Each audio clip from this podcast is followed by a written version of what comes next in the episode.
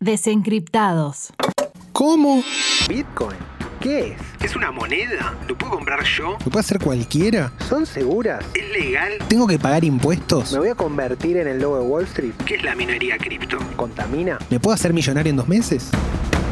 Bueno, para eso llegó, Llegó Desencriptados, Desencriptados. un podcast de Ripio y Congo para explicar el mundo de Bitcoin y las criptomonedas.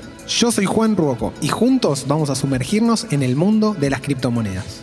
En este capítulo vamos a hablar de Bitcoin, pero también del dinero común y corriente. Porque por más que no parezca, los dos temas están muy conectados entre sí. Por fin un podcast que me habla a mí. ¿Cómo es la movida? ¿Deposito y me hago millonario? Te paso mi alias. Frutilla.campera.topo. ya quisieras. No te vas a hacer millonario y además vas a tener que aprender un par de cosas para entender bien en qué estás invirtiendo. Como en todo, ¿no? Cuanto mejor entiendas Bitcoin, más chances de hacer plata tenés.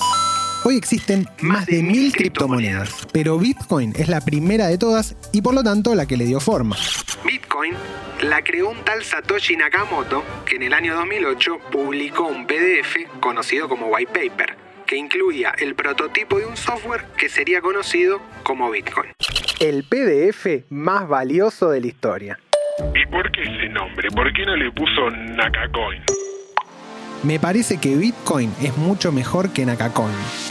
Además, Nakamoto no quería que Bitcoin se pudiera asociar fácil a una persona humana. Por eso, se mantuvo en el anonimato hasta el día de hoy. En el white paper, Nakamoto aportó una solución teórica a un problema clásico de la informática conocido como el problema de los generales bizantinos. Un problema informático acerca de cómo mantener la unidad dentro de sistemas que se comunican entre sí, incluso en casos en los que el propio sistema da órdenes contradictorias.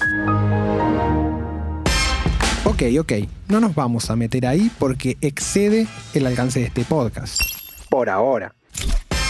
En palabras del propio Nakamoto, Bitcoin es la solución criptográfica al problema de crear un sistema de dinero electrónico sin intermediarios y que no permita usar la misma moneda dos veces.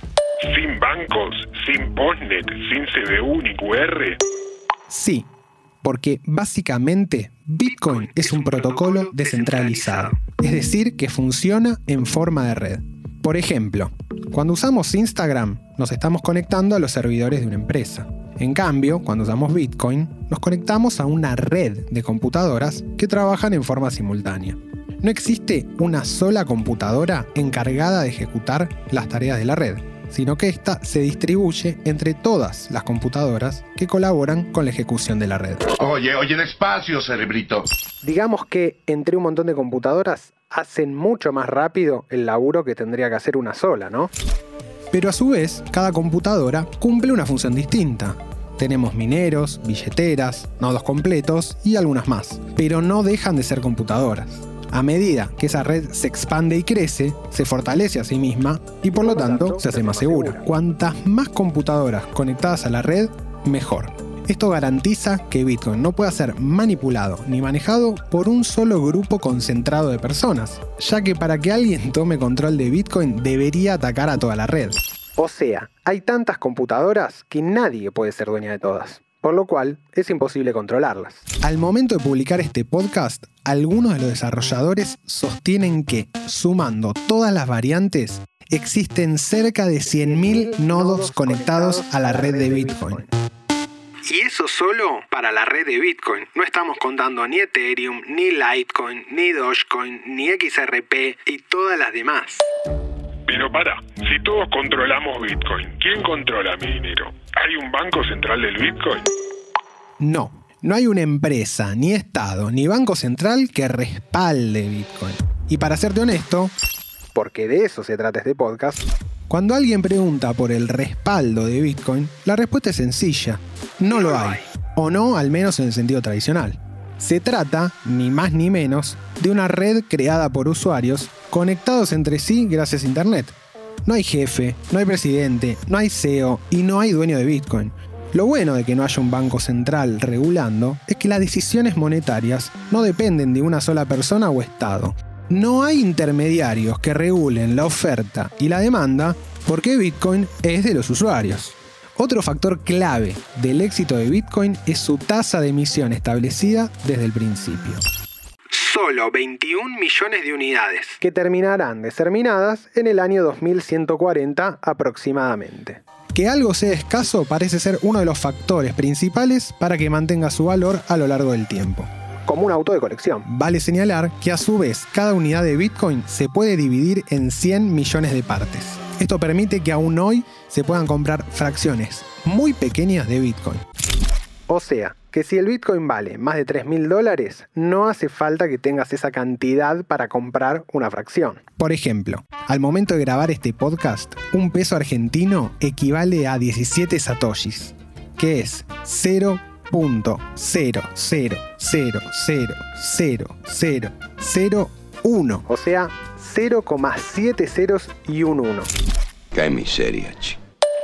Entonces, ¿eso explica por qué su valor es tan alto? ¿O que ya tiene fecha de expiración? Eh, más que por la fecha de expiración, es porque tiene una cantidad limitada y que no se puede modificar. No hay manera de imprimir más Bitcoin de lo que ya están establecidos. Cada 10 minutos se crean 6 Bitcoins y medio. Y nada más. O sea, más o menos para cuando termines de escuchar este capítulo va a haber 6 Bitcoin nuevos. Ahora que ya sabemos un poco de Bitcoin, de sus inicios y de su final, estaría bueno entender entonces cómo se compra, cómo se vende y cómo se transfiere.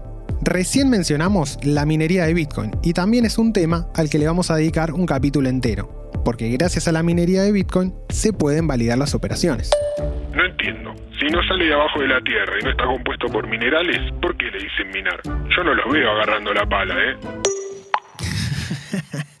Buen punto. Pero se le dice minar porque de alguna manera los Bitcoin ya están ahí y hay que sacarlos minando. Pero para explicarlo de la manera más sencilla posible, la minería es la actividad de validar transacciones de la red. A ver, como ya dijimos, el Bitcoin es un activo intangible. No lo vas a encontrar en un banco, tampoco lo vas a encontrar en un billete, ni siquiera en una barra de oro. Entonces, la forma de saber si lo que estoy comprando es válido o no es un registro que queda en una gran base de datos a la que vamos a llamar la blockchain.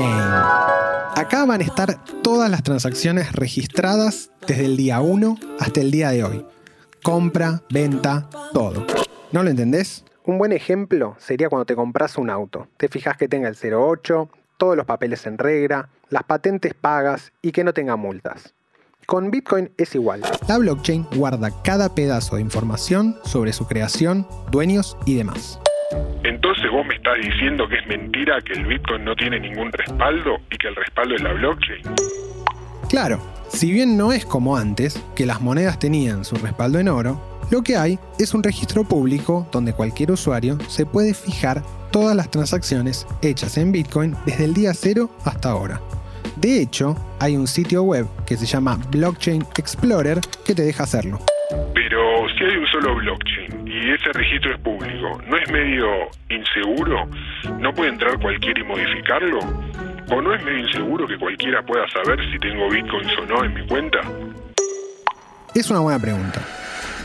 Inseguro no es porque la blockchain es semi-anónima y privada. Cuando vos creas una billetera de Bitcoin, no se te pide ningún dato personal. O sea, nadie sabe que vos sos dueño de esa billetera. Y, gracias a la minería, la blockchain no se puede reescribir. Y si te quedan más dudas, escúchalo a Juan José Méndez, CBO de Ripio.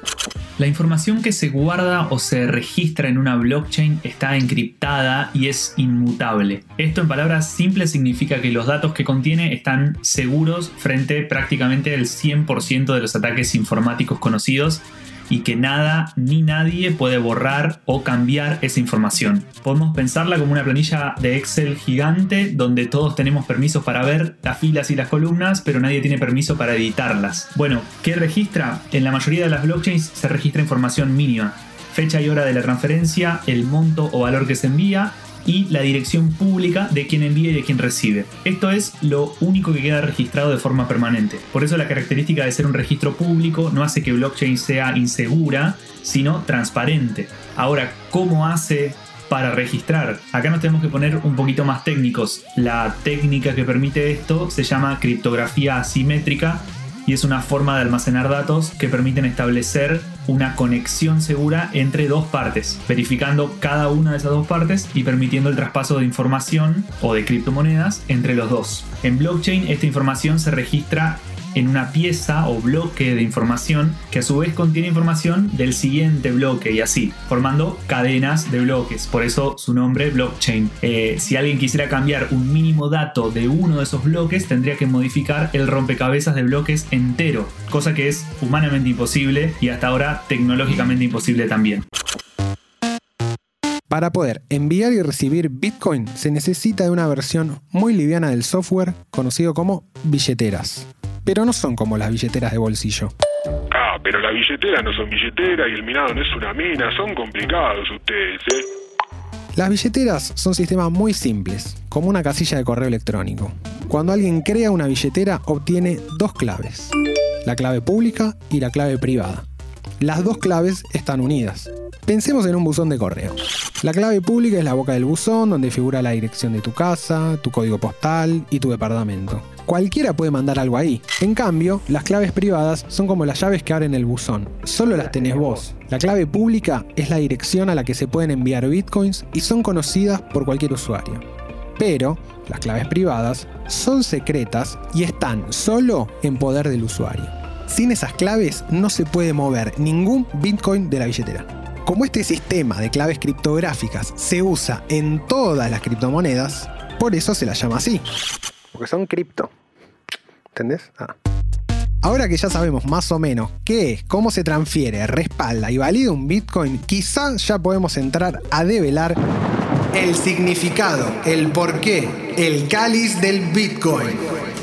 Bitcoin logró que por primera vez en la historia se pueda transferir dinero de una punta del planeta a la otra sin un intermediario. Bitcoin es la primera moneda manejada por completo por los usuarios, sin intervención del Estado, ni los bancos, ni regulación de ningún tipo.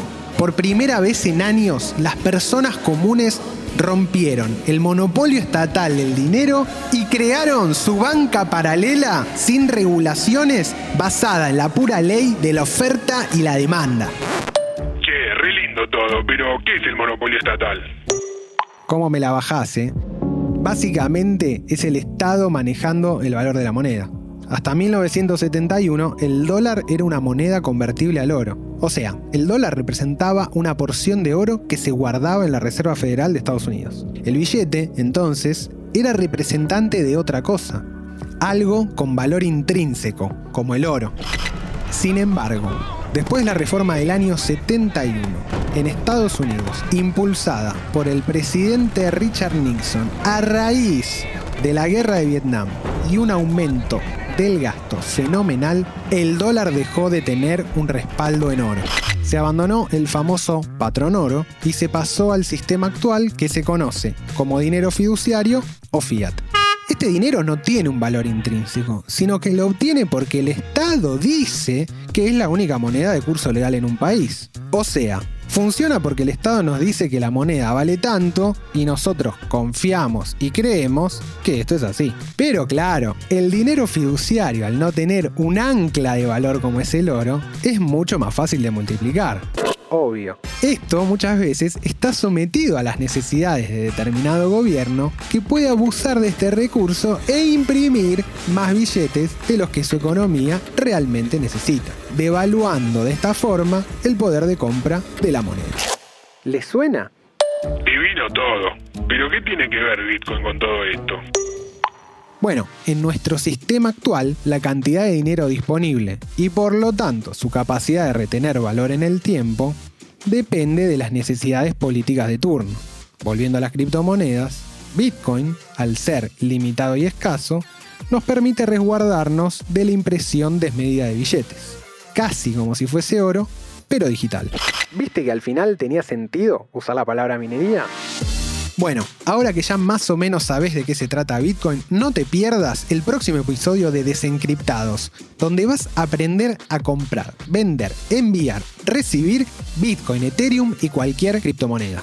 Y hacerte millonario. ¿Cuándo viene la parte donde me explican cómo me lleno de guita? ¡Basta, Raúl! Desencriptados. Fue una producción de Congo.